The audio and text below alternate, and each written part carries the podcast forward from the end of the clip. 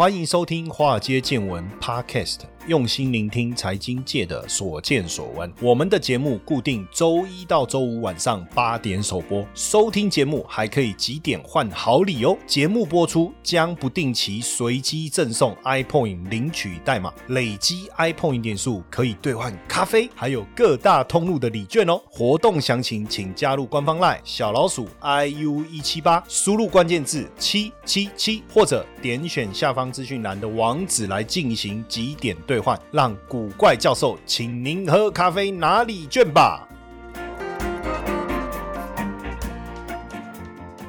好，大家晚安，欢迎收听我们的节目啊！我是古怪教授谢承彦哦。我之前曾经去这个澳门啊，担任过这个评审。什么评审呢？其实我当时接受邀请的时候，我心里最想的是说，哎，有没有那种选美比赛的评审，对不对？因为那个选美的佳丽不是都要来想办法讨好那个评审委员嘛，对不对？看有没有这种好康的，结果不是啊哈！这是我说我都想太多了，就是我在看电影看太多了，就自己会自录一些情节，然后晚上。在房间的时候，还有人来敲门，然后我还要这样子矜持，是不是？哦，没有没有没有这种情节。那时候就是一个邀请，是呃亚洲金融。他们一个交易竞赛啊，哈，就是因为这过程当中，当然我们要去设计一些交易的的环节，然后我们要去评估呃参赛选手的一些状态，然后当时我还要主持整个参赛的过程哦，这个也是蛮有趣的。当然，就是说一般我们认为当评审的人，他应该有一定程度，就有一定的程度了。比如说我去参加交易竞赛，那也是因为以前我在投信待过，自营部也待过嘛，哈，那也在 hedge fund，然后同时我们有帮这个很多法人在做培训，那因为他们。交易竞赛的项目的内容是以国际指数哦，是就是所有的这个黄金啊、什么货币啊这些都可以操作。那这一块我也熟悉，所以我去当评审好像蛮合理的。但我最近看到大陆的节目是怎么样？他们是找抖音的网红来当评审。张韶涵，我不知道大家认不认识哦，应该应该知道，他出道十九年，也推有很多脍炙人口的歌曲了哈。但是这些歌曲我好像只知道一首《隐形的翅膀》哈，我没有要唱，不要 cue 我唱，我怕等一下大家都 跑。光，但是我我知道这一首，其他还大家觉得比较知名的，我可能就不是真的那么清楚。那因为他这几年我看他的事业重心都转到大陆去嘛，那他就参加了一个歌唱节目，叫《为歌而战》，就是按赞的赞，结果被这个评审批评太油腻。其实我看到这个讯息的时候，我就去了解，我想说是，通常我们说一个人唱歌太油，或是他的表演太油，太油到底是定义是什么？假如你们看过我在电视上的这个节目的话，搞不好你们也会觉得我太油啊，就是。浮夸啦，或者是说，哎，就没有很很专业感啊，也能批评过我啊，对不对？就是说太油这样。但有时候其实对我来讲，我我会希望说，我们在上这个专业的财经节目或什么时候，有时候轻松一点。我我觉得我们可以用比较轻松的方式去表达一些严肃的议题啊，因为我觉得人生本来就已经很严肃了。那有时候我们在谈论这些严肃的东西的时候，我们是不是可以用比较轻松的态度去谈论？但是我们也不失专业，这样不是很很好？那当然，这个张韶涵被逼太油腻，我。就很好奇，我就看，就看完以后，我发现是说，哦哟，评审是找抖音网红来投票，但是网红真的够专业吗？这个我我我不确定啊，因为也许也是指节目的一个效果，因为大部分我看这个评审是都蛮喜欢张韶涵的这个内容，因为他唱了一个一九六一年一个歌手吹平的歌嘛，然后就是融入了百老汇歌舞剧，我觉得整个过程我觉得是蛮华丽的，觉得蛮棒的哦。但是这个网红却说什么很油还是什么很油腻这样哈，当然我我就。很好奇，因为现在确实哈，抖音呢，大家前一段时期也因为川普的关系，知道了这个 TikTok 这样的一个 app，甚至连印度也也是禁止这个 app，对不对？那我们才发现说，哇，好好多的抖音的这种网红冒出来。那现在这种短视频，其实我发现也越来越夸张。比如说，因为我们有时候我看到，像我也常常也喜欢看那些 YT，就是一些网红，他们可能去住一些饭店，体验一下，吃一些东西，告诉。我们他的感受，那假设不是夜配，而是真的去住，我觉得反而给我们一个很好的体验呢。就先帮我们去做一个体验嘛，对不对？但是到后来，我也觉得好像很多都是夜配，夜配就是变成是说，实际上可能都是饭店业者请他们去住的，所以他也没有办法讲出真实的这个感受吧。那最近我看到大陆的一些影片，就是带大家去体验这个一百九十九万的坐月子套餐呐，一晚要七八万的这个总统套房啦，就打的说什么。揭秘啦、体验啊，甚至这个还有人说理头发、剪头发，然后一次要一万块这种天价的理发。当然，我我我觉得了哈，当然有人会说啊，不要被贫穷限制你的想象。但是真的有这么夸张吗？像就像我以前我我现在头发留长了，很多人问我说，老师你为什么要把头发留长？我说这背后有两个非常深刻的含义。我说第一个，当我车子里面有长头发出现的时候，我不用再解释，因为我一律说是我的头发，对不对？好，我说第二个，当然这是开玩笑的哈。第二个是，哎，不用剪头发啦，啊，因为剪一次就要一次的费用，对不对？那以前我的头发比较短的时候呢，实际上男生的头发是这样，你要么你就极短，要么你就稍微长一点，中间其实反而很乱，不好整理。为什么？因为我的头发比较硬，又有点卷，所以要不然就要剪很短，要不然你就要稍微再留长一点。可是稍微留长一点呢，就没有中间哦，中间就很难整理哦。那再稍微留长一点，我就要抓头发，我就要弄发胶，我就觉得有点麻烦。我想要，与其这样，干脆留长好了。我连那个什么那个每次剪头发的钱都省下来。当然，我每次以前我剪头发是只花一百块钱就去那种快剪，那现在也省下来，连一百块都省下来。他说啊，这个有道理哦，而且我现在去录影的时候我都不用梳化，因为以前还要梳化。那实际上梳化，其实你说男生啊，铺个粉底啊，画个。眉毛，坦白讲，我觉得也看不太出来。然后我每次都觉得，每次录完节目啊，我回来我还要卸妆，然后我很容易忘记卸妆，我会觉得很不舒服。当然，主要是他们帮我吹吹头发。哎，我头发留长以后啊，我就直接把它绑起来，啪啪，我就直接去上节目。我觉得也蛮方便的。所以你不能说什么贫穷限制我想象啊。说真的，花一万块、两万块剪头发，这除了炫富还有什么意义？一颗头发要花两万块。那你说啊，老师你这个等级不到，你真的不理解什么叫花一万块、两万块剪头发的过程。好，那。我也没办法接受，说真的，I don't care，对不对？但重点就是说，这些影片还真的很多人看哦。我我看花两万块剪法的这支影片，既然点赞的就十三万，转发了还二点四万，评论的还有一点六万。然后呢，甚至很多人就类似的更多了，什么给保姆五十万去付个首付了哈，然后什么赚一百万的秘密啦这些哈。那到底是说大陆的消费力真的这么强，还是说大家真的贫穷，所以看到了这些这些炫富的这些影片，很想去。去了解一下到底他们是怎么样的一个生活的模式？我觉得这当然，我觉得绝对不是大陆的贫穷。为什么？因为我我我从二零一二年就到上海去，然后我也跑香港跟澳门，我觉得也不太可能，就是说去年的疫情一下子就把大陆的所有人的经济能力就把它搞垮。所以很简单，就是一个拼这个典籍嘛。但是是不是是不是事实上是不是一定要开豪车住这个什么总统套房？哦，一个晚上既然要花七万五，这个很夸。张，然后呢？当然，我觉得有一种就是博，大家也想了解嘛，为什么有趣嘛？是不是？你说一个网红，他一开始拍的影片就是很正常的去吃一些餐厅，没有人要看，就吃炸鸡啊、吃烧饼这些，没有人要看到后来他去吃什么和牛，去吃米其林三星，甚至一块巧克力要五千块钱，一个下午茶要三千七，他的点击率就暴增。所以我觉得人人也是变态啦，就是说我可能不想花那个钱，但是我也想看看，就是说你去吃米其林。三三星，因为很贵嘛。其实之前我也吃过几次啊。可能我我我是一个比较驽钝，或是我一个比较草根呢，我鲁莽的人。坦白讲，我还不理解一星、二星、三星吃起来我到底有什么差别。就是对我来讲，所以我说每次朋友要请我吃饭哈，我说我们简单吃就可以。我说你请我吃太好，我说是浪费钱。为什么？第一，其实我没办法分辨好跟不好，三星、二星、一星中间的的差异。当然，你请我吃一星或二星或三星，其实一。心我就觉得很满足了，因为代表你重视我嘛，对不对？哦，就像这一次的母亲节，我就想说特地请我父母、爸妈、我家人跟我妹妹还有我的妹婿他们全家，我就说我们来去吃米其林。然后当然他们他们很讶异啊，因为他们觉得说我不是那种会花这么多钱在吃东西上面的人，因为对我而言，我觉得吃能吃饱就好。哦，比如说你你问我如果要吃牛排，我不是一个美食家哦，但是我我也没差到说我没办法分辨东西好吃不好吃。比如说之前我去吃某叉叉堡牛排哈，这最近突然之间很有名，也是我们小时候回忆，我就觉得不怎么样，还不如我家附近那个夜市牛排好吃。好吃不好吃我还是能分辨，但是对我来讲，我就觉得吃就很简单，能吃饱就好了。因为你这一餐你吃的很厉害，你就不会饿了吗？你明天还不是要继续吃下一餐？而且更麻烦的是，每次吃完。还不是又把它大出来，然后有一次我朋友跟我说：“那这样你就直接吃大便不就好？”我说：“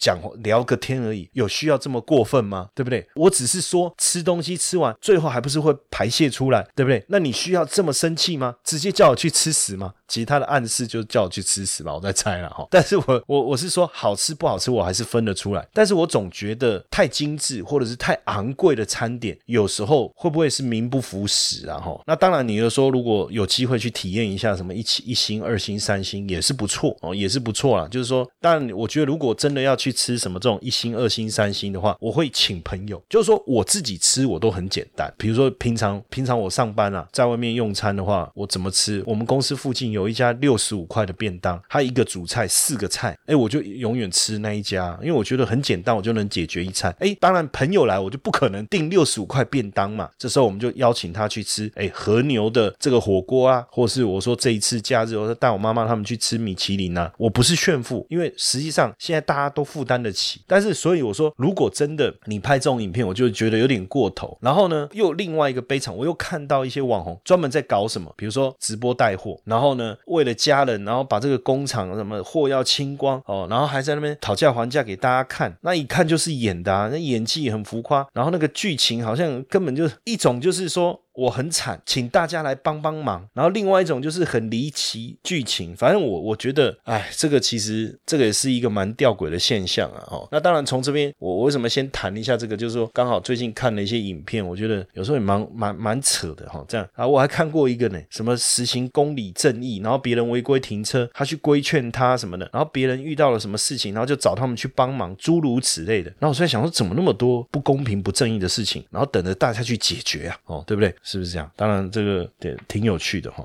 投资的资讯这么多哈，大家一定想说，那平常要怎么样来收集资讯啊？要阅读什么资料？其实只要找到一本好的杂志哈，然后平常你就可以透过这个杂志来补充自己的能量。当然，听好节目也是很重要的。华尔街见闻，对不对？好节目很重要。那如果你想要再多看一些资料怎么办？当然，我觉得《金周刊》是非常好的选择，应该是说首选。那我们现在呢，跟《金周刊》合作推出《金周刊》。免费看一年的活动，哎，锦尼好，你看看他爸哦，怎么会有这么好康的一个这个活动呢？那详细的内容方案是什么哈？那大家加入我的赖好友小老鼠 i u 一七八啊，小老鼠 i u 一七八，古怪教授的赖好友，加入以后你输入关键字哈，t o d a y，今天的英文啊，today 啦，today 啦，就 t o d a y，好，那你就可以进去了解整个方案的详情哦。那因为今周刊免费让大家看一年的这个名额有限哦，所以大家动作要快哦，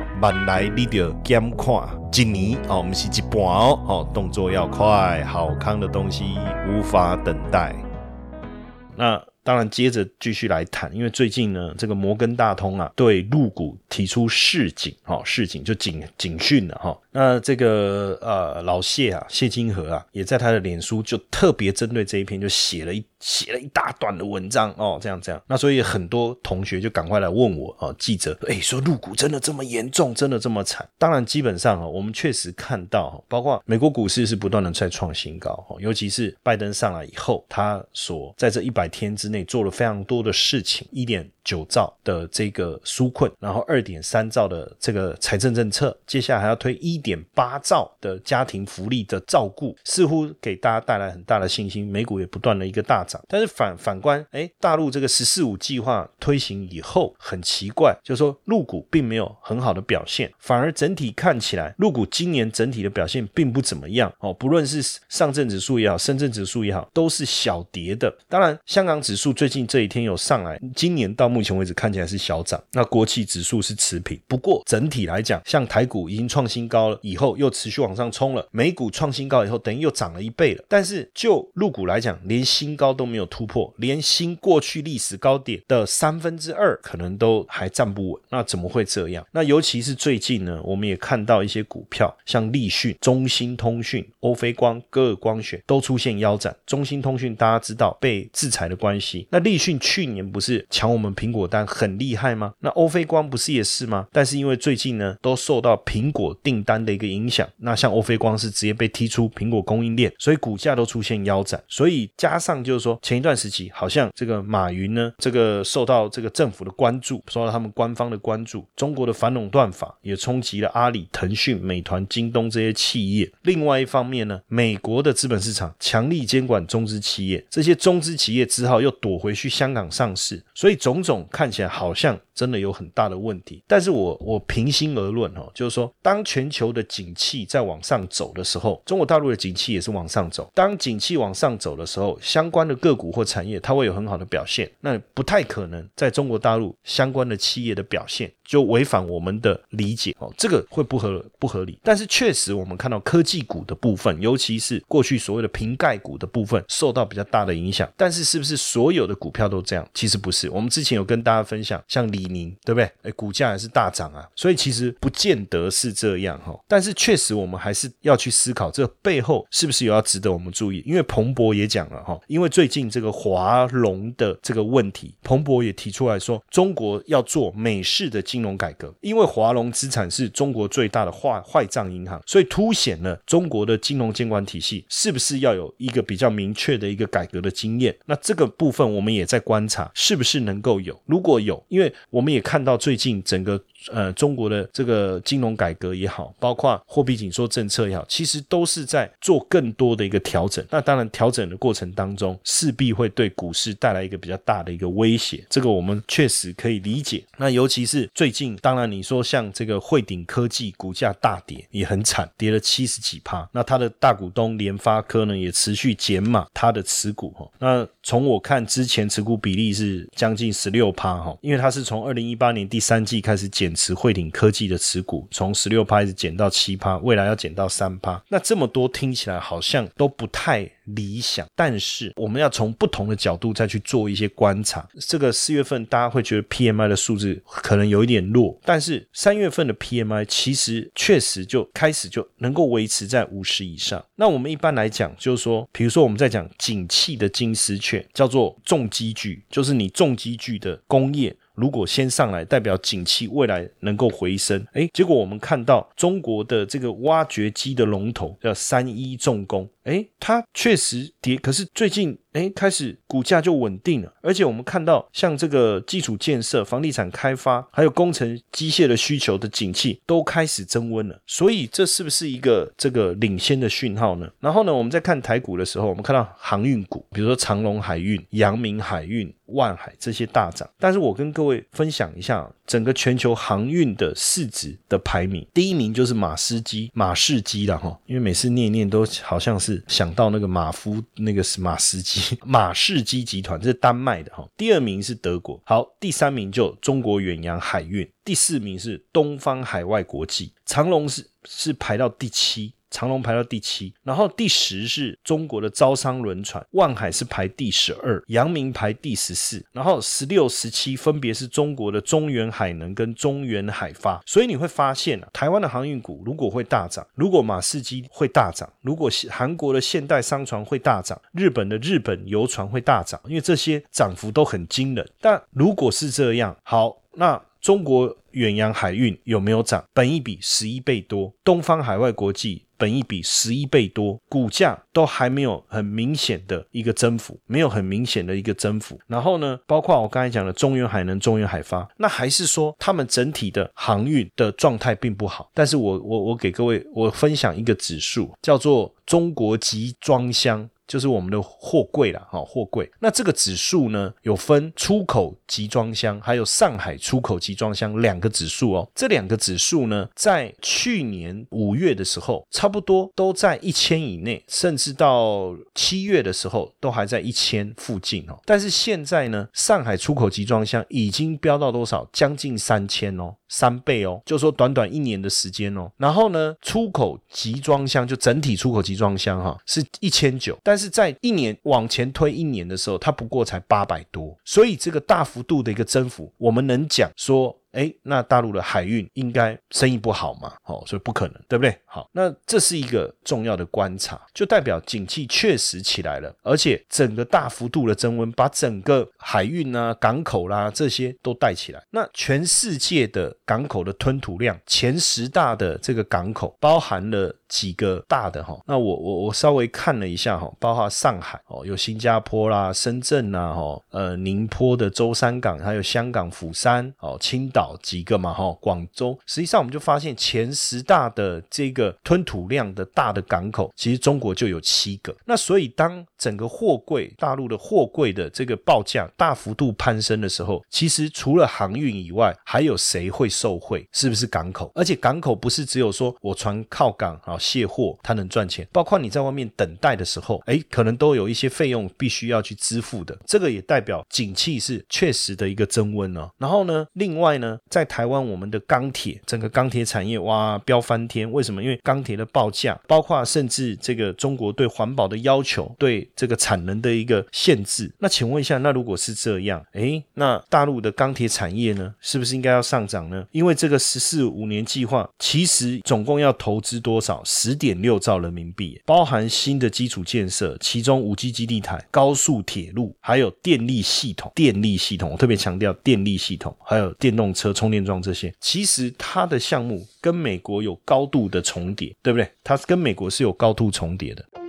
投资的魅力在于它能帮我们创造斜杠收入，但市面上的投资课程普遍都是理论教学，却缺少实物练习。台湾的海归操盘领航员招募计划启动喽！无论是否有经验，只要对交易有热情，现在将是你迈向顶尖操盘人的最好机会。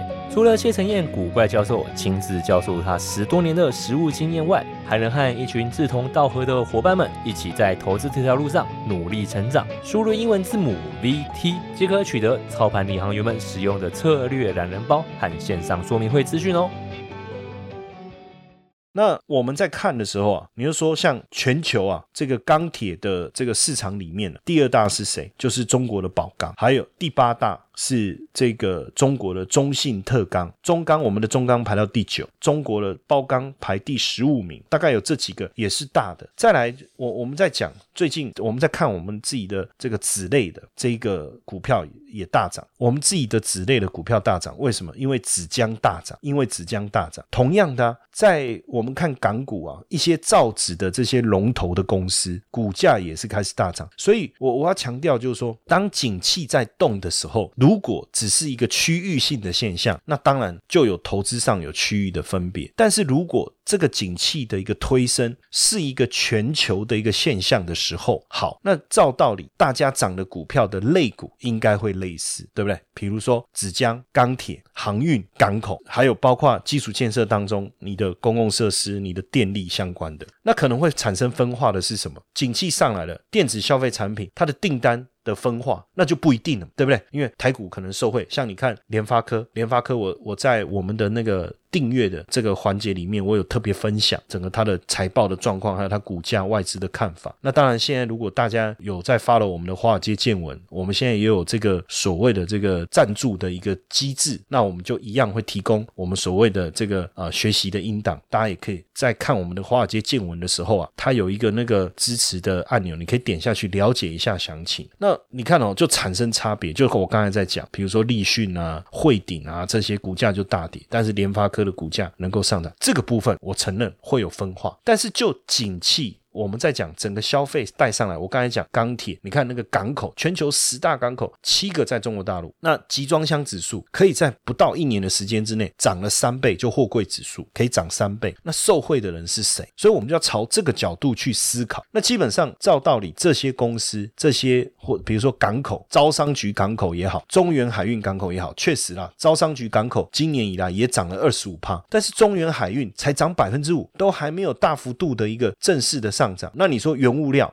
能源相关的股票，上海石油化工，这就跟原物料相关呢。那你景气上来了，原物料股是不是要上来？像李文造纸，就我刚才讲纸类的，纸浆大涨，这些大涨要涨啊。可是李文造纸到目前为止涨多少？今年才涨十二点六趴，上海石油化工才涨超过二十三趴，然后中国石油化工才涨十九趴，所以其实涨幅还是相对落后。但是就景气的一个上推升的过程当中，这些股票的基期肯定还是低。那因为为他们都是有稳定配息的股票，所以我都会跟大家讲说，在景气确定上来，然后呢，这些会受惠景气循环的股票，如果今天讲我们讲的是区域型的景气，那其实要参与很困难，因为搞不好只有我们台湾景气好，那你当然不要去参与其他区域体经济体，对不对？但如果它是一个全球性的，那就不是了。那你甚至要抓更重要的关键。我刚才一直强调，全世界十大港口有七个在中国大陆，那你景气这么旺，你知道现在所有的船啊，只要拉到货啊，都往中国拉。第一个当然是它的需求上来，第二个是什么？他们要通过这个中欧铁路啊，中欧铁路这一条路线啊，去降低他们海运上面的时间跟成本，因为现在货柜太贵了，散装也大涨。那有什么好的方法可以降低成本？好，把货拉到，因为中国的港口多嘛，直接拉到中国的港口又大嘛，又是深海港，拉过去，然后透过铁路再直接切到欧洲去，就不用再绕一圈，减少时间跟成本。结果没想到现在中欧铁路班班满爆，班班满，班班爆，甚至有的有的货。有的订单已经讲好了，不好意思啊，现在有别人出更高价，直接把它货拉下来，再换新的上去。这个代表一件什么意思？就是景气增温所带来一个非常重要的效益啊。那这些成分股很多都在所谓的香港高股息的这样的一个名单里面。那你知道，如果我要参与除权息是什么机制？我只要猜在他开始要除权息前一天，我去持有他的股票，我就可以参加除权息，对不对？那如果明天就要除权息。好，那我没有税，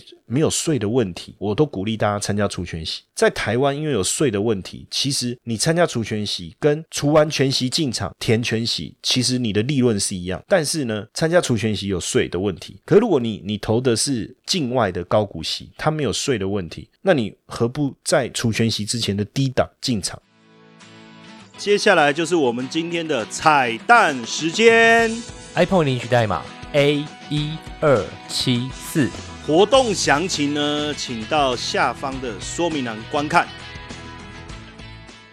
那因为呃，香港很多高股息的成分股啊，哈，像我刚才讲的这些，包含了原物料的、受惠景气的、港口的。有没有？我刚才讲招商啊，中原海运这几个，就是中原海运的港口这几个，接下来陆陆续续要在五六月，尤其是高峰期是在五月跟六月要来出全息，所以一个你可以在除权息的高峰过后再进场，因为除权息的高峰在五月跟六月，再来就九月，大概是这三个月，那你就十月哦，那你就是要除完全息去去买，这是一个方式。另外一个，你不如在他除权之前就开始进场，就来参加，因为五六月。还有九月是除权息的高峰哦，除权息的高峰，好不好？所以呃，基本上啊，当然我不否认，就是。摩根大通对入股的事情，因为毕竟确实大家也看到了一些状况，但是在整顿中是不是那么快的能够呃有所改变，我也没有把握。但是从另外一个层面来看，景气的是增温的，这个是事实；消费力道是上来，这个是事实。整体的一个经济体的运作还是在往前走，景气向上的过程中会受惠的族群是哪些？我们把它找出来，我们去搭配现在。整个全球的一个现象来看，如果说长隆、万海、阳明可以大涨，那我不敢再追。可是这个题材还在，我可不可以去找跟它一样会受惠，但是还没涨的，对不对？我刚才也分享了几个这个中国的相关的航运类股。那另外一个航运会大涨，货柜指数会大涨，那到底谁在忙？不就是港口吗？对不对？台湾没有这类的股票，基隆港好没有。台中港没有，台北港没有，高雄港没有。那相关的股票在香港有挂牌，招商局啊，中原海运啊。那你说原物料上来，原物料我们自己也有，那倒未必，对不对？但是景气增温了，像基础建设、高速公路的。相关的哦，我们的高速公路股票没有挂牌，我觉得就比较可惜，对不对？但是你可以找一些公共工程类的哦，台湾做公共工程的，可能也会有帮助。但是我们目前倒还没有要大幅度的推基础建设嘛，对不对？好，所以呢，几个类型啊，就我特别点名的就是港口、能源啊、原物料。基础建设了这些，那这些本来就是高配息的股票，现在基期又低，五六月要进入配息的旺季的时候，我我就在这边特别跟大家分享，把这个想法来跟大家稍微聊一聊哦，让大家在投资的这种领域的学习上能多一些些这方面的，应该是讲说衡量的机会这样子。OK，好，那希望今天这一段的内容的分享啊，对大家理解这个部分呢有会有帮助。嘿，各位铁粉们，如果喜欢华尔街见闻，请大家多多按下分享键，让更多人能听到我们用心制作的节目。你们的一个小动作，是支持我们节目持续下去的原动力哦，快去分享吧！